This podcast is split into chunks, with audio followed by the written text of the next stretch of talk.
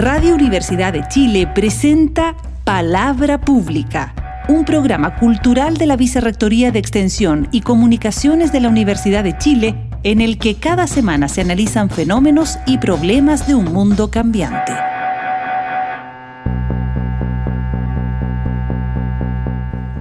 Hola a todos y a todas, bienvenidas a Palabra Pública, un programa donde semana a semana conversamos sobre diferentes fenómenos del mundo contemporáneo aquí en la radio Universidad de Chile en el 102.5 FM. Somos Sofía Brink y Evelyn Erlich, parte del equipo editorial de la revista. Hola Sofía. Hola Eve. Les recordamos que Palabra Pública es un medio multiplataforma de la Universidad de Chile. ¿Qué significa esto? Que somos una revista en papel, que somos una página web y somos este programa de radio. Y puedes seguirnos en nuestras redes sociales, en arroba palabra pública, guion abajo en Twitter y arroba palabra pública en Instagram.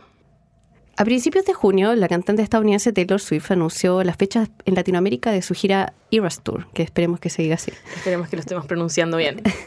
bueno, Chile no estaba incluido y los Swifties, eh, que son como se llaman los, los, fanáticos de Taylor Swift, colapsaron las páginas web para lograr un cupo en los conciertos de Argentina y de Brasil. La gira de Taylor Swift es uno de los últimos ejemplos que hay en una tendencia de la última década en la industria, que tiene que ver con la caída de la venta de discos eh, y que repercute en que las giras se conviertan en la principal fuente de ingresos de los artistas. De hecho, se estima que Taylor Swift gana 13 millones de dólares por noche.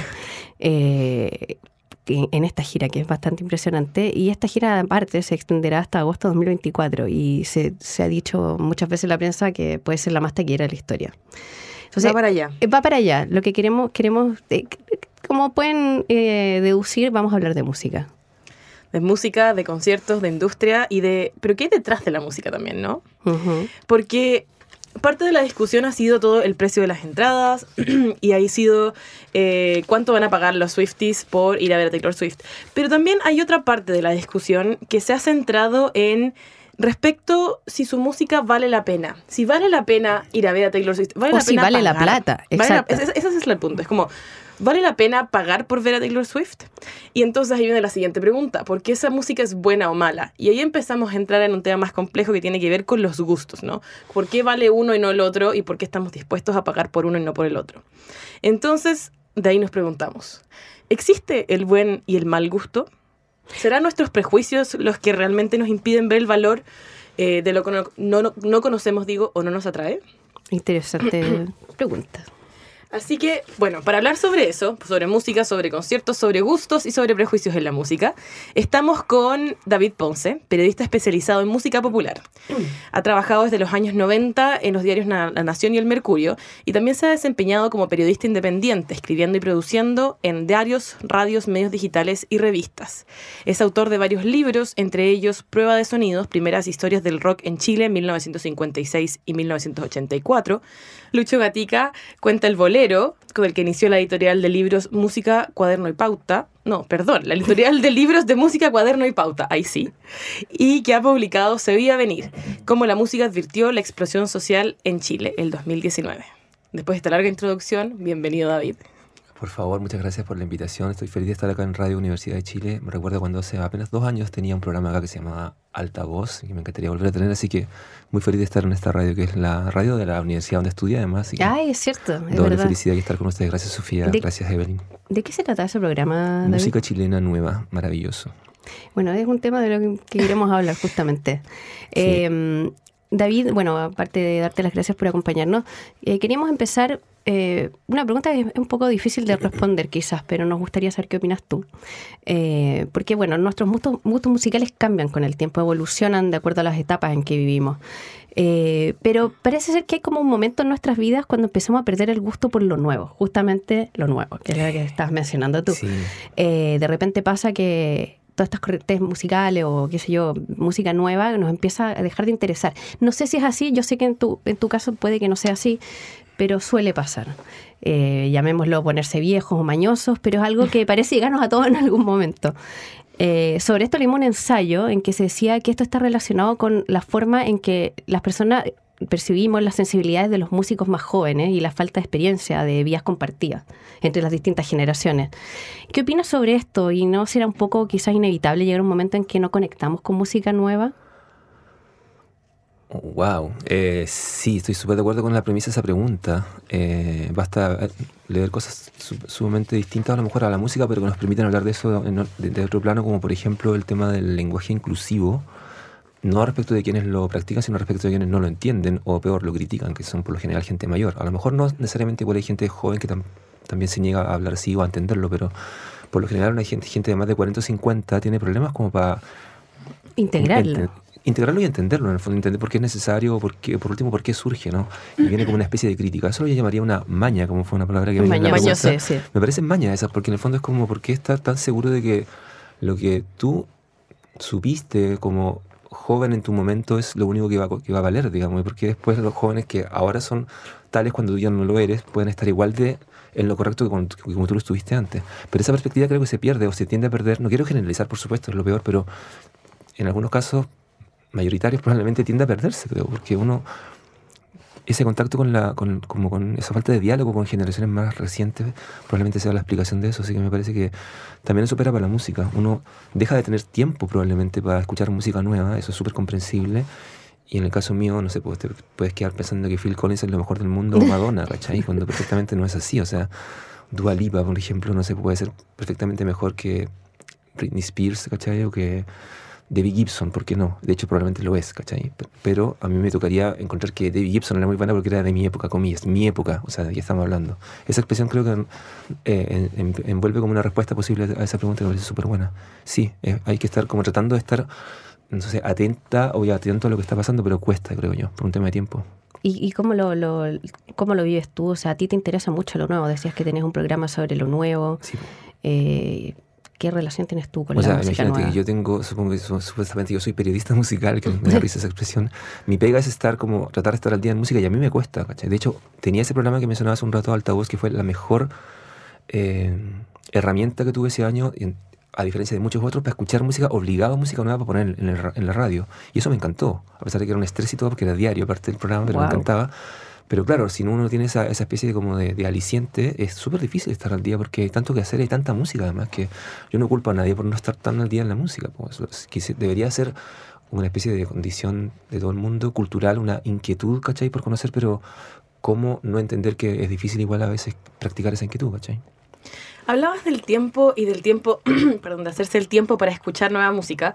Y algo que también nos llama la atención es que ahora en el mundo, el mundo de hoy en día, con las redes sociales, lo que escuchamos parece estar más definido por algoritmos que siguen nuestra historia digital en las redes sociales y que deciden y nos recomiendan ciertas canciones y ciertos artistas de acuerdo a esa como historia, perdón, a esa historia como digital, más que al afán de curiosidad o a los descubrimientos como inesperados que se hacían antes, eso no me está cayendo el carnet, pero en las, no sé, en las tiendas de discos, cosas así. ¿Qué es eso? Explícame lo que, te estoy entendiendo.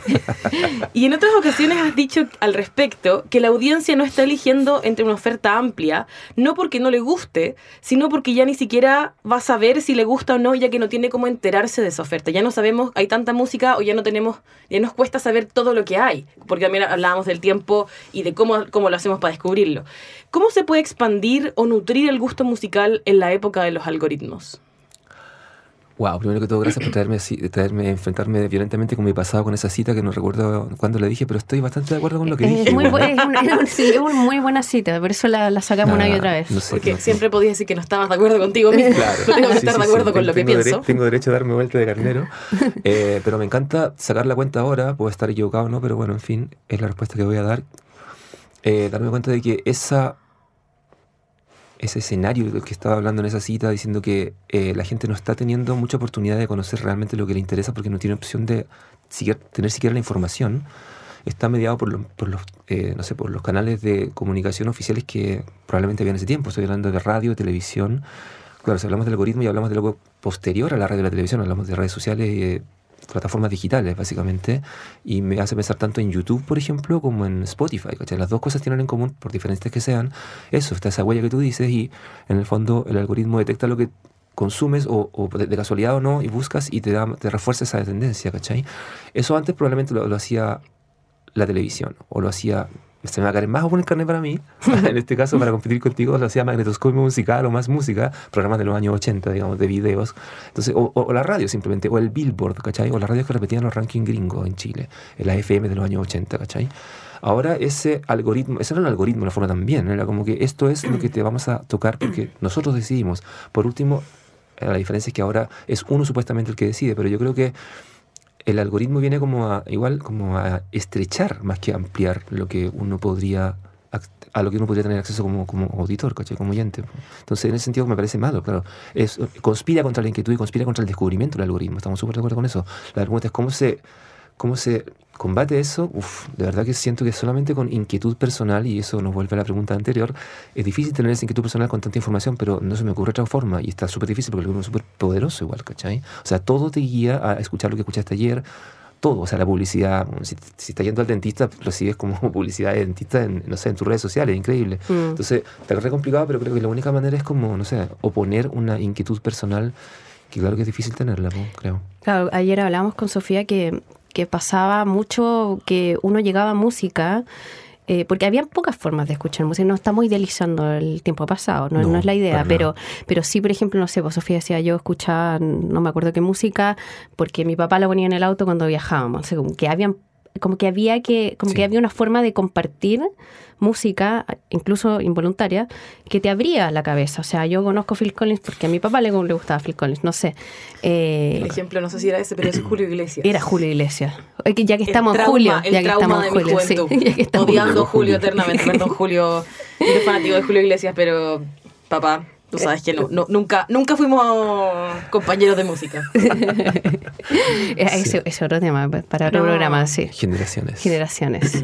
y papaces. Pero perdona, pero es que eso mismo también, bueno, y también no es algo que se hacía antes, pero volviendo a la primera pregunta y sobre el gusto y sobre la edad, también es eso, eso era eso es lo que estábamos hablando ayer, que obliga, o sea, esos, esos entornos de compartir musicalmente como un auto en un viaje, eh, en el caso que además yo no tenía, cuando éramos chicos, no había, no había audífono, o sea, había un Walkman y aquí ya el carnet se me cayó rodando por la calle, pero era eso. Este entonces, se llama ¿Quién tira el carnet más lejos? Sí, en eso estamos hoy día. Pero eh, había, había una obligación, o sea, estábamos todos los cuatro que íbamos en ese auto obligados a escucharnos mutuamente. Y entonces también implicaba ciertos descubrimientos para mis papás, por ejemplo. Claro, o incluso en la misma radio.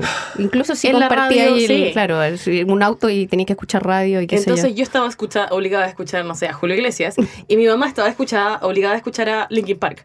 Y entonces había un cruce generacional bastante interesante ahí que también, o sea, mm. pues no es algo del pasado, se sigue produciendo, pero creo que esos momentos son los que finalmente pueden llevarte a abrir, o sea, abrir y a, salir un poquito más allá de los gustos. Claro. Mal bien por ese auto que era un auto democrático en todo caso. no siempre a veces alguien pone la música de la radio y se acabó, y eso es lo que se escucha en el auto. Era muy democrático. Había, había, turnos y cuatro turnos y había que respetar los turnos. Ah, muy bien. había una institucionalidad ahí. O sea, la democracia. el problema es que la democracia cuando te tocaban a los papás y el disco de Julio Iglesias era más largo, era muy terrible. Perdón, papá.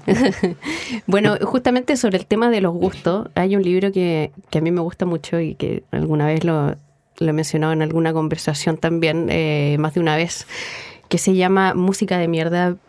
Perdón si mm. esto ofende a alguien, pero es un libro ah, de, del crítico canadiense Carl, Carl, Wilson, en el que él analiza el supuesto buen gusto y mal gusto en la música. Y lo hace, claro, él es de esta colección 33, un tercio, ah. eh, que son libros de músicas y de críticos muy respetables o respetados, qué sé yo. Y él decide hacer como el ejercicio contrario, que no es elegir su disco favorito, sino elegir el disco que más odia. Y hacer un ejercicio, al final termina escribiendo un, un ensayo sobre el buen y el mal gusto. Eh, claro, y él decide, él, elige el disco, ¿cómo se llama el disco de Celine Dion de donde sale My Heart Will Go On? No sé cómo se llama el disco porque la canción eclipsa el título del disco. Eh, totalmente, sí, no me acuerdo, bueno, pero es la canción de Titanic, para quienes no escuchan y no se acuerdan. Eh, y él pone unos ejemplos bien increíbles sobre... Lo que escribieron los críticos de la época cuando salió la canción de Titanic. Por ejemplo, no sé, uno de Rolling Stone que dijo que la música de Celine Dion es música para... no, es, perdón, es cera para muebles. Cera para muebles. Cera para muebles. La música de Celine Dion es cera para muebles. Y hay otro que dijo del Independent on Sunday que definió a los fans de la cantante como abuelas, hombres con smoking, niños obesos, vendedores de celulares y habituales de los centros comerciales. Niños obesos. No, terrible, no, ¿Por dónde malísimo. Empezamos de- a, a ver que está mal esa frase. No, horrible. Eso son solo dos palabras. Sí, no, to- to- todo lo que está mal. ¿Y qué, no. qué tiene de malo la cera para muebles? También me pregunto. Respeto para la cera. ¿Alguien puede pensar en la cera para muebles? Por favor, Claro. Pieza fundamental del aseo de todo hogar. Claro. Bueno, la- la- lo, que, lo que te queríamos preguntar justamente es qué opinas de este tipo de crítica en que en el fondo estaría dividiendo el mundo entre gente con buen y mal gusto. O sea, no sé cuánto hay más de eso hoy. Eh, tú que lees mucho de crítica musical, eh, no sé si esto sigue operando o no. Wow, me voy a declarar incompetente en cuanto a decir si sigo operando o no, porque no es tanto lo que leo. Yo más bien escucho música más que leer, en realidad, a veces es como un propósito mío. O sea, a pesar de que me encantaría leer más también, pero tampoco hay tanto que leer si uno está en Chile y no tiene tantas suscripciones o, no sé, pues tanta información de revistas. Y te juro que yo destino más tiempo a escuchar que a leer en general. Así que, pero sí, me parece que es notable los ejemplos que, que- que elegiste en el libro, porque es verdad. Respeto por la cera para muebles, por cierto, pero es infinitamente peor hablar mal de la gente que gusta de cierto tipo de música para descalificar esa música. O sea, porque Claro. habla mal de la canción, pero ¿por qué va a hablar de la, de la gente, mal de la gente que la oye? ¿cachai? Claro. Yo creo que, de hecho, está muy. eh, se agradece como la claridad que esos ejemplos proporcionan para darse cuenta de cuando una crítica está mal enfocada, creo yo. O sea, para mi gusto, en rigor, de verdad, no hay problema en hablar mal de la canción de Celine Dion, que es una horrible canción. Lo digo en términos personales y subjetivos, por supuesto. Es horrible, ¿cachai? Es. No sé si es cera para muebles, porque la cera para muebles creo que es mejor que la canción de.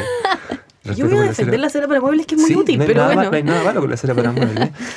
Pero si vas a hablar mal de la. Y si te vas a meter en el pantano de hablar mal de esa canción que es tan popular, además, que de verdad es un pantano, porque puede salir muy trasquilado, eh, hazlo hablando mal de la canción y no hablando mal de la, de la persona que lo disfruta, ¿cachai? Y eso me hace pensar que en el fondo hay un filtro que uno debería como respetar a la hora de hablar mal de algo o tener una vista- mirada crítica sobre algo que es.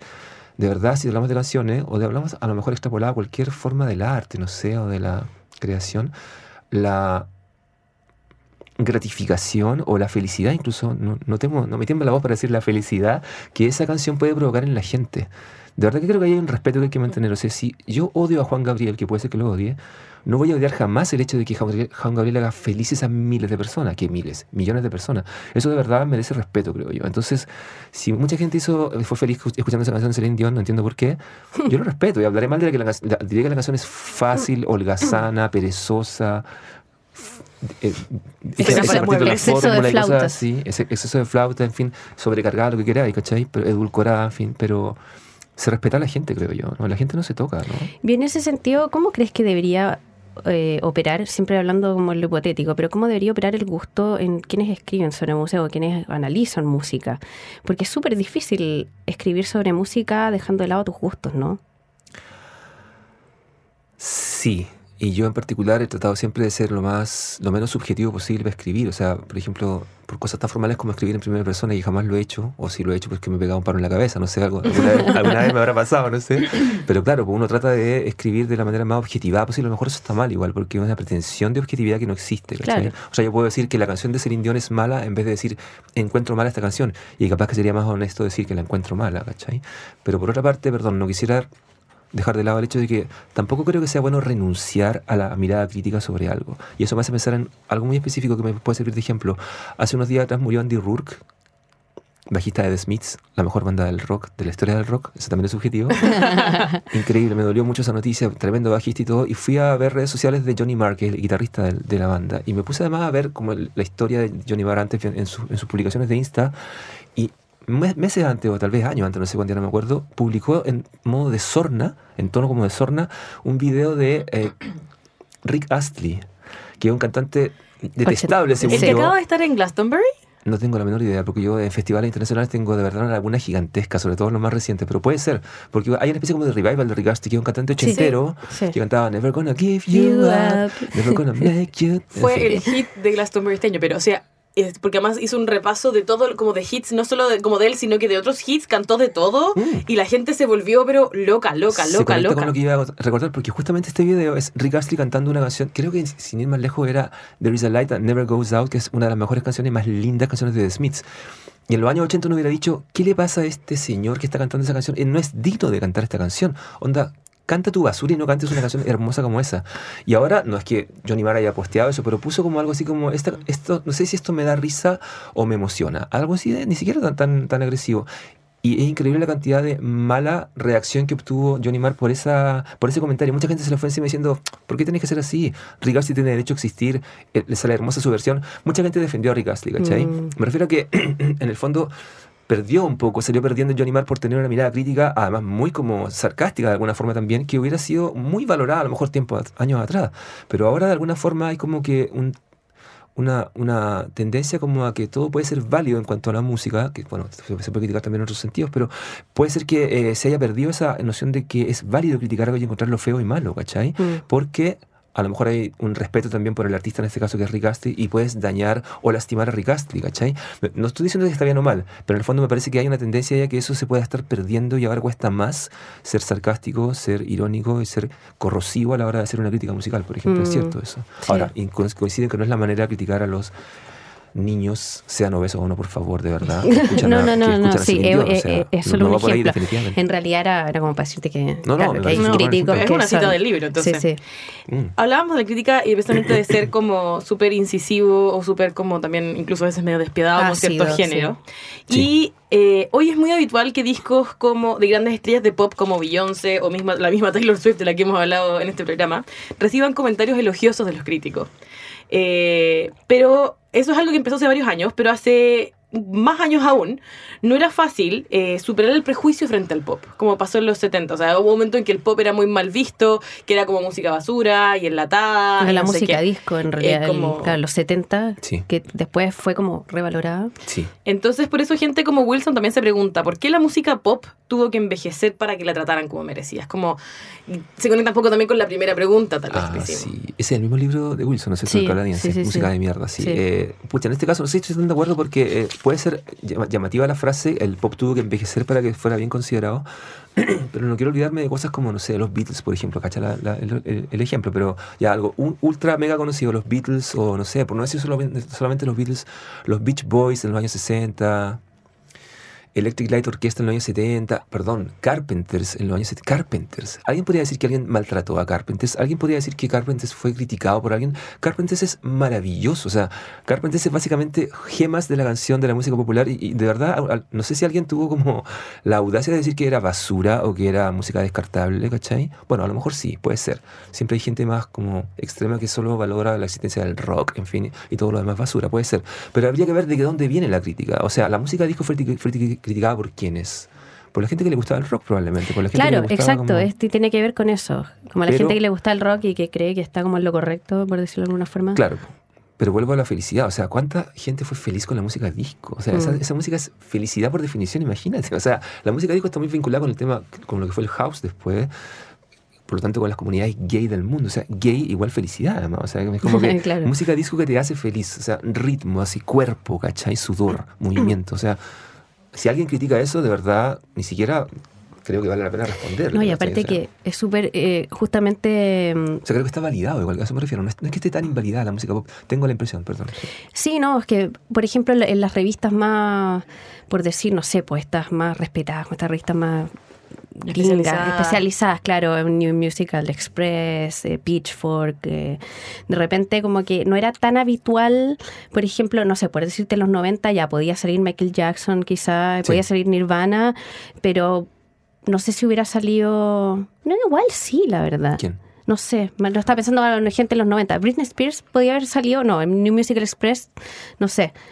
Puede ser para ponerle dos estrellas o una. Tienes razón. a lo mejor sí no tenía mala prensa esa música, pero. Pero para poner dos estrellas, ¿viste? Claro. O sea, a eso me refiero. que Sí, pues para criticarla mal. Pero claro, pero hoy hay como una especie de, como que una vuelta de carnero y, y ahora sí podría ser y no, se, no sería mal visto. Hay como un, un giro ahí, hay como una conciencia de que hacer un hit, como, como citando a nuestra colega Javiera Tapia, es difícil hacer cosas simples. No, ¿cómo se Fáciles. Fáciles, Fáciles, exacto. sí, es difícil sí. hacer cosas fáciles. Sí.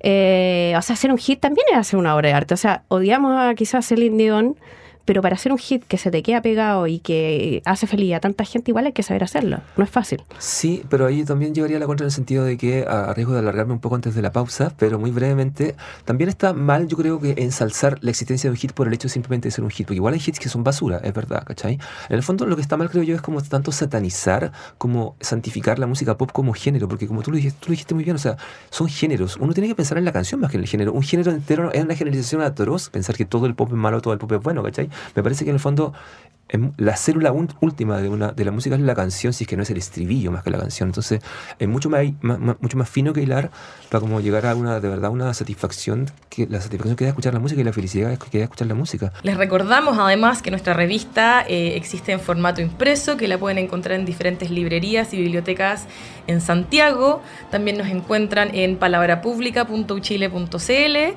y bueno, nos pueden escuchar eh, aquí cada semana y ver también por Uchile TV. Eh, estamos conversando sobre música y prejuicios con el periodista David Ponce. Y bueno, para mencionar otro libro eh, que, que, fue muy comentado también en su momento sobre música, quería mencionarte Retromanía del crítico inglés Simon Reynolds, que fue un ensayo el año 2010 en el que él planteaba que el pop se había vuelto loco por lo retro. Y no solo porque, no sé si, bueno, obviamente te acuerdas que todas estas reuniones de bandas más o menos que ya estaban disueltas, tipo Pixies, The Police, Divo, Modern Talking. Eh, ¿Por qué te da risa Modern Talking? Porque una de esas cosas no es como las otras, pero bueno. sí, perdón, sí, sí, sí. No, pero para ser variado, o sea, para decir que esto era muy amplio, era un fenómeno muy amplio. Eh, bueno, y no solo por eso, sino también porque se recuperaron muchos sonidos que sonaban medio vintage, como los sintetizadores ochenteros. Y de repente, claro, mucha gente decía como, ¿dónde está lo nuevo? ¿Dónde está lo nuevo? O sea, el pop está obsesionado con, y quizás no solo el pop, con, con lo, con lo, antiguo, con lo viejo. Y él decía, claro, era medio apocalíptico y se decía la pregunta de si el gran peligro de la música pop del futuro era atascarse en el pasado. Eh, lo que te quería preguntar es qué opinas sobre cómo han cambiado las cosas. O sea, si sigue vigente ese diagnóstico, si es que compartes ese diagnóstico y, bueno, y cómo han cambiado las cosas desde entonces. Sí, me acuerdo que una, una, expresión más, más es como estricta o más literal de Simon Reynolds era como que el pop se había transformado en una especie de fábrica de antigüedades. es muy chistoso porque fábrica de antigüedades es, una especie de... Sí, un sentido muy chistoso, pero de verdad era eso, porque estaba fabricando música actual que sonaba como, no sé, de Knack, ¿cachai? Por ejemplo, no sé, por la mega banda famosa de Julian Casablancas que se llamaba se llamaba. Ah, eh, oh, tenemos un momento de. Ninguno se va a acordar. No. Impresionante. Strikes. Sí, The Strikes. The Strikes. Desde las huelgas. Las huelgas. The Stripes. The Stripes. White Stripes. No, The Strikes. Yo le dije Strikes. es peor. Las huelgas. The Strikes es como la banda de covers de The Strokes. Claro. si alguien no lo ha inventado, le estamos dando la, la idea. Claro, claro. Son bienvenidos a agarrarlo. Los tres nos acordamos de Strokes, pero quisimos hacer este juego con, la, exacto, con, los auditores para que se acordaran ellos primero. Sí, pues The Strokes era un sonido súper como tributario de eso, pero a mí me parecía encantador eso en realidad, ¿cachai? Entonces tengo ahí cierta diferencia en el sentido de que tampoco que castigar tanto que en cuanto al timbre, porque eso es finalmente es algo sumamente como si tú quieres accesorio en la música, el timbre, el revestimiento, o sea, cómo suena algo, por eso vamos a determinar que la música está anquilosada, está pegada en un pasado, cuando igual hay algo que siempre es nuevo, que es la composición. O sea, puedes hacer una canción totalmente nueva en cuanto a la armonía, la melodía, el ritmo y todo lo que hablamos hace un ratito atrás, o sea, cómo está compuesta la canción ahora, pero revestirla de timbres como vintage, ya sea porque suenan entre new wave o porque suenan como más como punk de garaje de los años 70, en fin. Pero eso da lo mismo, creo yo. O sea, las canciones de The Strokes eran canciones nuevas, eran canciones increíbles, además. Si hubieran sido arregladas de otra forma, alguien hubiera dicho, oh, esto es muy nuevo porque a primera oída se escuchan con un revestimiento distinto. Pero era muy fácil descalificarlas porque también es muy fácil también reconocer esos sonidos antiguos. Entonces, me parece engañoso, igual creo yo, pensar que el pop se había vuelto una. Y cacha, estoy yéndome contra Simon Reynolds, nada menos. o sea, la personalidad del invitado acá. Pero de verdad encuentro que habría que bajar un poco de cambio a eso. O sea, me parece que hay que prestar más atención también a la composición y un poco menos a la producción musical, entendía en este caso como el timbre, como el revestimiento, como cómo suena. No toda la música es cómo suena, sino también cómo está hecha, cuál es como la, sustancia de la música. Y eso no tiene que ver con el timbre, tiene que ver con la melodía que inventaste, con los acordes que le pusiste por debajo, ¿cachai? Yo creo que Strokes era una banda nueva. Sonaba, sonaba como una especie de tributo a los 70, pero era nueva, su música era totalmente nueva y era mega estimulante. ¿cachai? Mm. Ahora, es verdad, igual sonaba muy parecido y muchas bandas sonaron así, pero no tengo problema con eso. Un ejemplo final para, cerrar, Computers, que era una banda chilena, que muy, muy poca gente conoció yo creo porque era chilena, estamos en Chile y en Chile no se conoce la música chilena, era una banda que sonaba increíblemente ajustada de manera estricta al tecno-pop de los años 80. Sacaron un disco que se llamaba Computers también. Bueno, era increíble porque había tal talento ahí como en estar despierto a ese sonido que de verdad era, era novedoso solo el hecho de escucharlo. O sea, la paradoja es que incluso la cita se volvía algo novedoso por lo bien hecho que estaba. Entonces, de verdad que me parece que habría que tal vez ajustar un poco esa crítica tan eh, generalizada que todo lo que pueda sonar antiguo está mal y representa un retroceso. Mm. Claro, hay que centrarse más en la composición. Me interesa igual también eso, Claro. como las canciones también son nuevas. pues, claro. Bueno, y en esa misma línea, eh, hablando de los sonidos y de, de cómo, cómo nos llegan las, o cómo, nos, cómo creemos que suenan las canciones, Mm. ¿qué música nueva de hoy crees que está sonando diferente? Como, ¿qué, qué sonido, qué, a quién se te ocurriría algún tipo de banda, de música o de músico que tú creas que tú digas, es como, como decías lo de los Strokes, así como era una nueva banda y que sonaba, o sea, a pesar de que tenían un, como un eco de otra época, sonaban diferente. ¿Qué música de hoy crees que puede estar sonando así? Wow, estas son las preguntas que uno debe pedir, como los periodistas, como los entrevistados top que piden las preguntas por anticipado. claro, está súper difícil eso en realidad y de verdad que como no tenemos tiempo para deambular, voy a fijarme más en el tema incluso de, como de, la- de las, de las letras más que la música, porque está re difícil, entre otras cosas porque a- además me disculpo por el tema de la falta de tiempo para estar al día, lo que hablamos antes. Tampoco estoy escuchando tanta música nueva ahora, ¿cachai? También viene escuchando música de los años 70, estamos en 1900, 2023 en Chile, estoy escuchando mucha música de la época del golpe de Estado, por ejemplo, en fin. Pero lo que sí recuerdo y lo que sí me hace como sentido para responder algo así es como gente como, no sé, Catártica Animal, por ejemplo, o gente como Araceli Cantora, ¿cachai? O gente, ¿Ambas chilenos? chilenos dos, sí, po. O, o- o como Katana, por ejemplo, o yendo más atrás como Tomasa del Real. Estoy pensando en gente como que hace un reggaetón, ¿cachai? O que hace trap incluso. Lo que se llama, por alguna razón, música urbana, que nunca lo entendí muy bien. Prefiero hablar de reggaetón y de trap, que es como, como se llaman esas músicas, digamos. Pero no desde el punto de vista de hombres, desde- para, empezar, sino mujeres, que ya es algo increíble como, como, como giro. Y además como letras terribles de corrosiva y de, y de casi pues, las podría llamar antisistema en el sentido de que son letras como muy cuestionadoras de cierto status quo, ¿cachai? De qué, de qué es lo que hablan esas canciones, por lo general, el género del reggaetón o del trap, ¿cachai?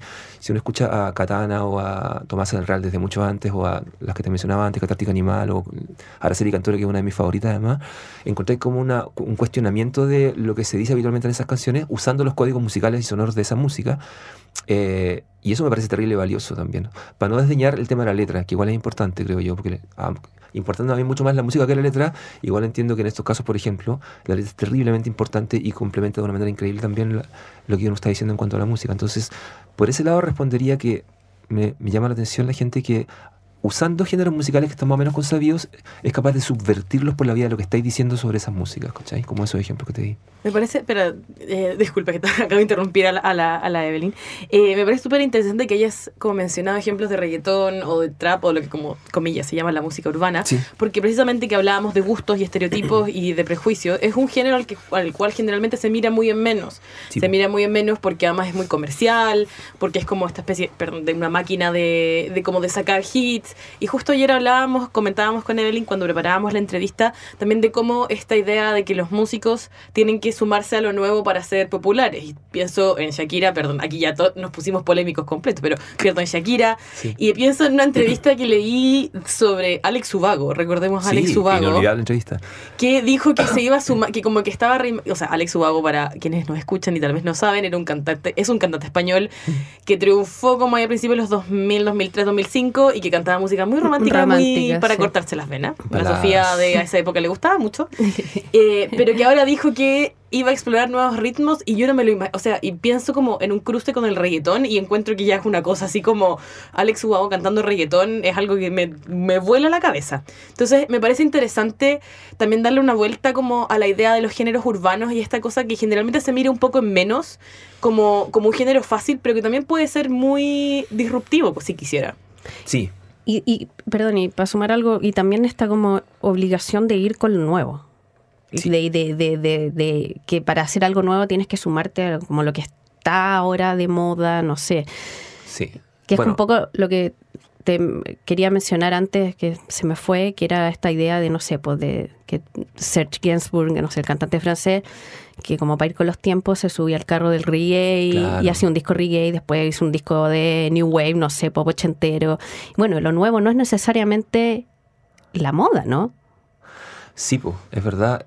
Tantas preguntas en, en Sí, esta- perdón, esta- sí. Están buenísimas todas. Así que quiero, quiero agarrarlas, pelotearlas todas para no perder ninguna. Ojalá. Primero el tema de la facilidad. Lo recién decía Evelyn también a propósito de lo que preguntaba eh, Sofía, sobre el tema de, la, de lo fácil y que no es aparentemente, o sea, es más difícil hacer algo fácil.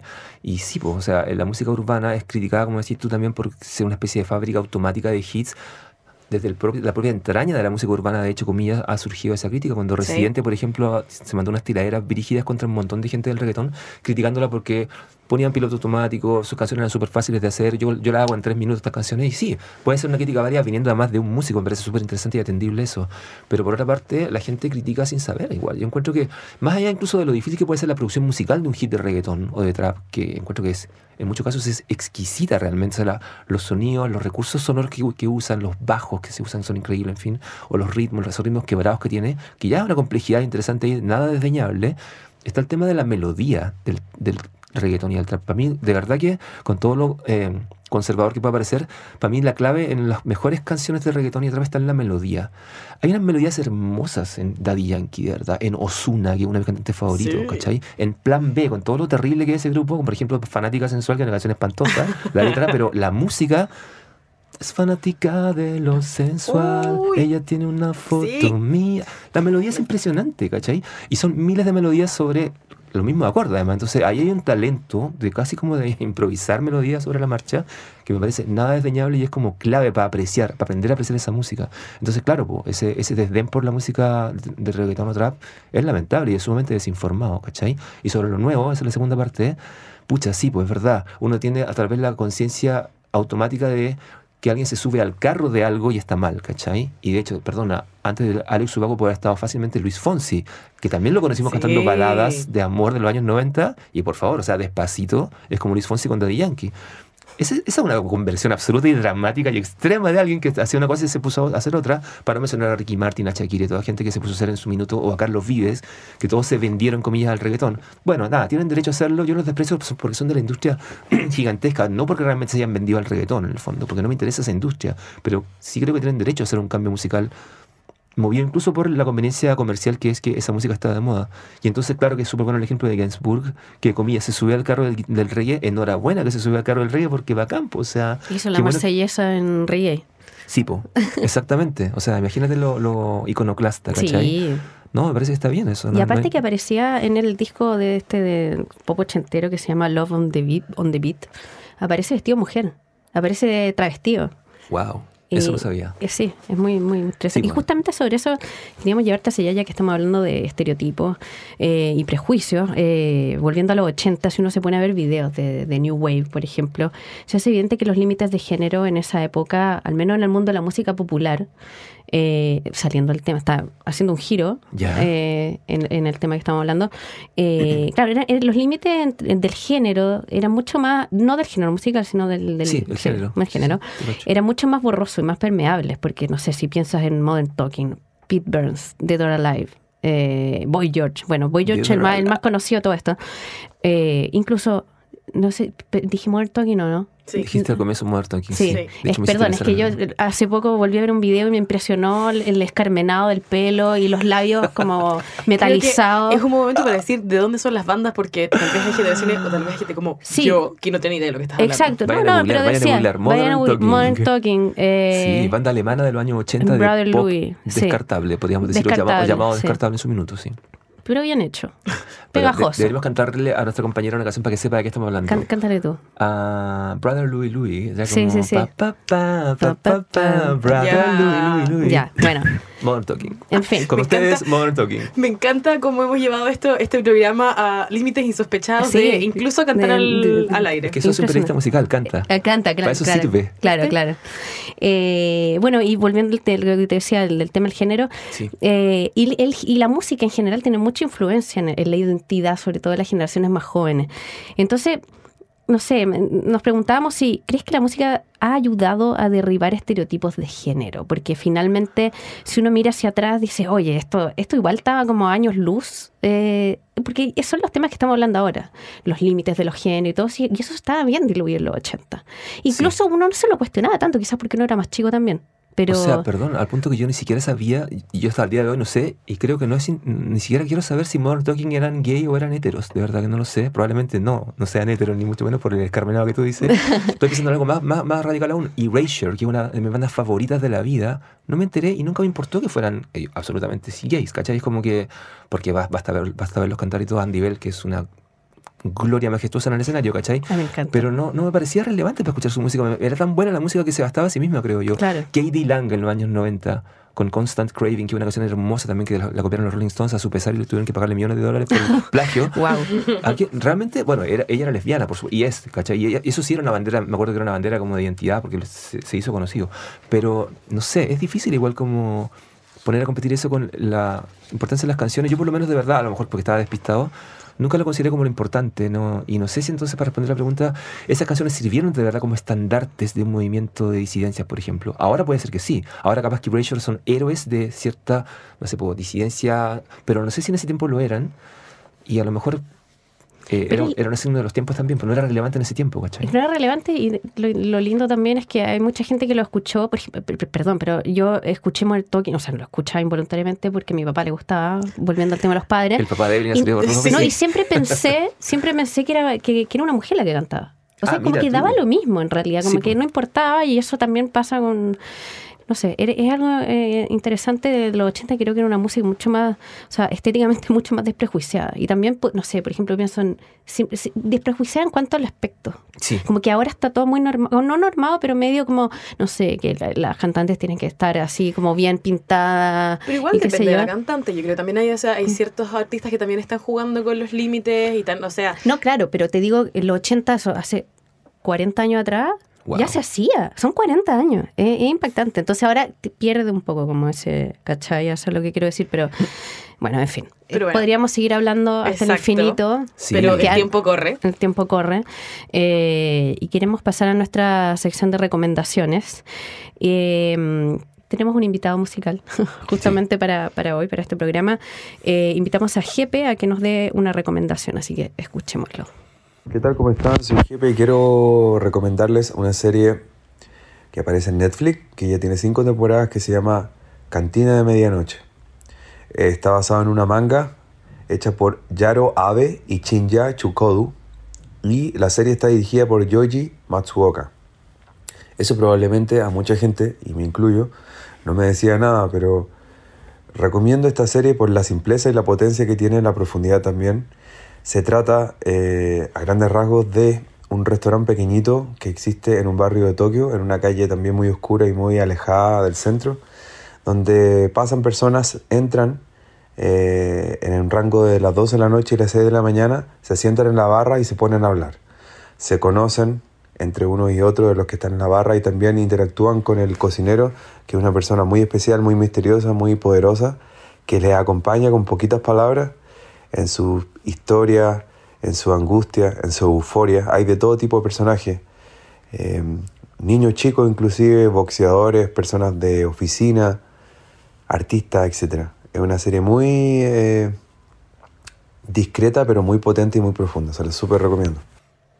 Bueno, eso era GP recomendándonos Cantina de Medianoche, una serie disponible en Netflix. Así que ya saben, yo no la he visto, así que procederé a buscarla y a agregarla a mis, a mis pendientes. Junto con Modern Talking. Muerto. Sí, no, no, es que- Otra tarea pendiente Para, después de hoy. para quienes no lo saben, con Evelyn compartimos oficina, así que estoy segura que llegarán a, mi, a mis oídos. ayer eventualmente. llegaron, ayer, llegaron. Sí, sí, sí. Ayer tuvimos una discusión muy, muy, muy larga sobre, bueno, che, ¿cómo se llama? Eh, no, eh, Aznavour, sí, no, no me dejaron poner Aznavour en No, esta- este programa, sí. Eh, pero bueno, ya después, después de GP, David, ¿tienes alguna recomendación que quieras hacerle a nuestros radioescuchas? Voy a ser fiel a, a mi instinto de que más que buscar canciones como muy antiguas ni nada, o como ya como, no sé, eh, consagradas por la historia, prefiero más bien estar pensando en lo que estoy escuchando ahora. Escuché hace una semana una canción nueva de María Perlita, que es una cantante de la que soy como no, fan, sí, porque no tengo problema ser fan de música, por cierto. Esa es otra de mis características como periodista musical. Eh, es bacán ser fan de la música, encuentro yo. Pues ella es una cantante que empezó como en, como en los 2000 fines y de verdad una de las primeras como solistas chilenas chilenas de ese tiempo antes de que se produjera ya como una multiplicación de cantantes después de, no sé, pensando en Camila Moreno, por ejemplo. Javier Amena, María Perlita son más, diría, tempranas en esto. Y María Perlita siguió tocando, sacando discos y singles. Hace una semana lanzó el video de una canción que se llama La Gloria, que es una especie como de reggae electrónico muy bonito con un video grabado así en unos parajes nocturnos playeros. Así que está súper interesante también. Les invito, si les parece, a buscarla en YouTube en este caso, porque es un video, y también a escucharla en redes sociales y en plataformas. Se llama La Gloria y es María Perlita. Por cierto, creo que su web es mariaperlita.com. Súper buena música y, y súper interesante ella como adelantada una época también, adelantada una, una postura como también diferente a los estándares de la música pop de su momento. Es música pop, por supuesto, canción pop de lo que hemos hablado hoy día en este programa tan Y ya- encantador. Y ya que estamos recomendando, eh, David, tú produces un programa, ¿no? Nuestro canto en Radio ADN. Sí, más que producirlo, soy parte de ese programa. El programa lo produce entero Miguel Dabañino, que es el gestor, creador de ese programa en 1976. Wow. Plena dictadura en Chile, un programa siempre identificado libertariamente con, bueno, en ese tiempo la recuperación de la democracia y ahora también siempre vinculados con la música latinoamericana. eh, ese es el perfil más bien musical del programa, folclore, música chilena latinoamericana. Llevo trabajando con Miguel de Bañino ahí desde el 2016. Sí, pues, soy el pe- periodista de ese programa, se escucha todos los domingos en una radio amiga. Ah, y lo conduces entonces. No, lo conduce Miguel de Bañino, yo Ah, tengo una tú- sección de noticias ahí. Exacto, ya. Sí, ahí está. Bueno, lo, lo recomendamos. lo- me imagino que también se puede escuchar en el sitio web, ¿no? Sí, ADN, adnradio.cl Ujú. y se escucha los domingos a las 10 en la radio ADN. Muy bien. Saludos para. Miguel. Vamos cerrando. Eh, para cerrar muy brevemente, Evelyn, recomendación tuya. Bueno, yo estoy leyendo, quiero recomendar algo que estoy leyendo ahora, que es un libro que sacó UDP eh, hace muy poco, que se llama Extranjero en todas partes, eh, los días argentinos de Vítor Gombrowicz, que es, eh, que es de la colección Vidas Ajenas, que son las biografías que saca o textos autobiográficos, que saca eh, la editorial de la UDP. Este libro lo escribió la escritora argentina Mercedes Halfon eh, y está muy entretenido, la verdad me tiene muy, muy, muy pegada porque está muy bien escrito, eh, está muy bien como investigado también, que es la vida de este poeta polaco que, mm, bueno, que se quedó varado en Argentina 20 años. O sea, él llega a Argentina el año 39, eh, le dicen que en Europa va a, explotar- va a estallar una guerra, una guerra y, eh, se está subiendo al barco de vuelta, porque era un barco que iba como de paseo a Buenos Aires, y de repente le dicen ya, bueno, empieza a sonar el pito, el barco se va, y él tiene un impulso y se me tengo, me tengo que bajar, no me puedo volver a, a Polonia, que aparte la guerra empieza en Polonia, y se baja y se queda en el puerto de Buenos Aires, y al final esa estadía se convierte en más de, más de 20 años en que este poeta que ya era famoso en, en Europa llega a Argentina y empieza a hacer todo, bueno, y se convierte en un personaje legendario también en Argentina, pero también tiene una importancia mundial, así que está muy entretenido, se los recomiendo. Perfecto, entonces repitamos el nombre. Extranjero en todas partes, los días argentinos de Vítor Gombrowicz, de Mercedes Alfon. Y yo para cerrar, eh, les recomiendo muy brevemente, también es un libro que salió el año pasado, pero que he retomado esto, estos días, Feminismo Bastardo, de María Galindo, de la feminista María Galindo. Ella es boliviana, lo editó la editorial de Lusach el año pasado. Y eh, solamente para pasar el rato también, tenemos una entrevista muy buena a María Galindo en nuestra página web que ha sido un hit desde que la publicamos el año pasado. Se las recomiendo su idea del feminismo bastardo y también el feminismo orgánico de cómo sale como entre eh, las mujeres sin eh, estudios, pero que sale como de la base, como de la necesidad finalmente, y del origen del feminismo en, en América Latina, que por eso habla del bastardismo. Encuentro que son muy interesantes para pensar los feminismos también desde el sur. Así que con eso le damos las gracias a David por haber estado aquí con nosotros. Y también les recordamos que pueden revisar esa entrevista en palabrapublica.chile.cl. Naturalmente está en nuestra página web. Así es. Así que gracias David de nuevo. Muchas gracias a ustedes por invitarlo, va a ser increíble. Tantas cosas que se quedaron por decir, muchas las preguntas impresionantes, de verdad. Muchas gracias por esas preguntas. Espero haber sido digno y creo que no lo fui, pero Ay. gracias. Más que digo, o sea, cantaste en el estudio. ¿Qué más se puede pedir? Sí, No no, sé, salve, yo creo, sí. Cantando Brother Louis en... Brother no Louis. pensé que iba a llegar a ese nivel. Con eso nos despedimos. Eh, esto fue Palabra Pública, un programa de la Vicerrectoría de Extensión y Comunicaciones de la Universidad de Chile que hacemos aquí en conjunto con la Radio Universidad de Chile en el 102.5.